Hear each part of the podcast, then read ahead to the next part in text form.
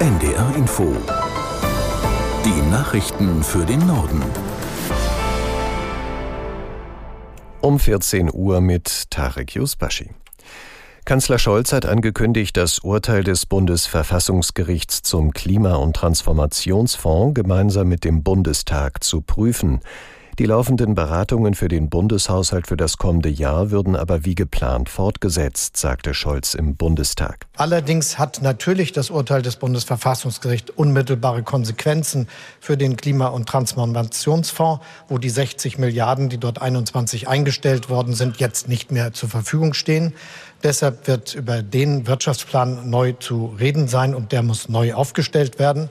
Und damit das gut funktionieren kann, hat der Bundesfinanzminister entsprechend seiner Aufgabe entschieden, für künftige weitere Verpflichtungen eine Sperre zu verhängen, außer unmittelbarer Maßnahmen, die sich etwa mit äh, den äh, Fragen des, der Emissionen beschäftigen von Gebäuden und Ähnlichem. Bundeskanzler Scholz. Nach dem Urteil der Verfassungsrichter darf der Bund rund 60 Milliarden Euro, die zur Bewältigung der Corona-Krise gedacht waren, nicht wie vorgesehen für den Klimaschutz nutzen. Die entsprechende Änderung des Nachtragshaushalts 2021 sei verfassungswidrig. Die Richter sprachen von einem Verstoß gegen die Schuldenbremse. Geklagt hatte die Unionsfraktion. Das israelische Militär hat bei seinem Vorstoß auf das Shifa-Krankenhaus in Gaza-Stadt nach eigenen Angaben keine Hinweise auf Geiseln gefunden. Dafür seien die Soldaten auf Kämpfer der Terrorgruppe Hamas gestoßen und hätten diese getötet. Auch Waffen und Sprengstoff der Hamas wurde demnach sichergestellt. Hilfsorganisationen zeigten sich besorgt über die Kämpfe im Krankenhaus.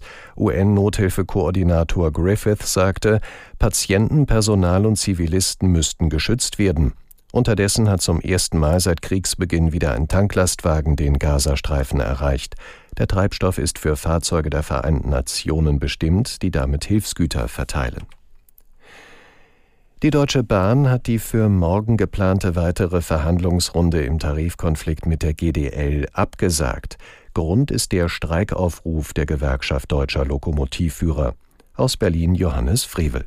Die Deutsche Bahn werde als Arbeitgeber in dieser Woche mit der Lokführergewerkschaft GDL nicht verhandeln, sagt der Bahnpersonalvorstand Martin Seiler. Warnstreiks und Verhandlungen gingen gleichzeitig nicht. Deutsche Bahn und GDL hatten in der vergangenen Woche vereinbart, sich künftig wöchentlich zu Tarifrunden zu treffen, um bis Mitte Dezember einen Abschluss zu verhandeln. Die GDL habe diese Vereinbarung mit ihrem angekündigten 20-stündigen Warnstreiks, die heute Abend beginnen sollen, gebrochen, betonte Bahnpersonalvorstand Martin Seiler. Die Deutsche Bahn rechnet ab heute Abend mit einem flächendeckenden Warnstreik der GDL mit massiven Einschränkungen im Zugverkehr in ganz Deutschland. Großbritannien darf illegal in das Land eingereiste Flüchtlinge nicht nach Ruanda fliegen, damit dort über ihren Asylantrag entschieden wird. Das oberste Gericht in London stoppte entsprechende Pläne der Regierung. Aus London Christoph Brössel. Die Richter begründeten ihr Urteil damit, dass nicht sichergestellt sei, ob die Asylverfahren in Ruanda einwandfrei durchgeführt werden können. Außerdem kritisierten die Richter die Menschenrechtslage in dem afrikanischen Land.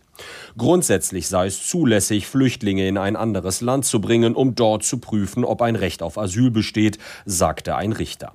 Die konservative Regierung hatte versprochen, die Zahl der Flüchtlinge, die aus Frankreich über den Ärmelkanal kommen, deutlich zu reduzieren. Die Abschiebungen nach Ruanda sollten abschrecken.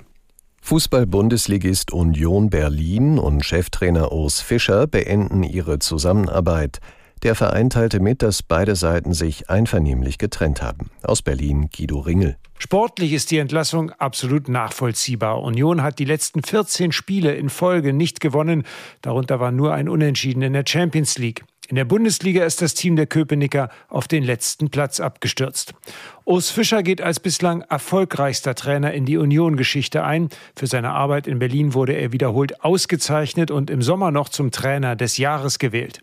Jetzt aber mit der neu zusammengestellten Mannschaft schien der Schweizer überfordert. In fast keinem Spiel der Saison konnte die Mannschaft überzeugen. Das waren die Nachrichten.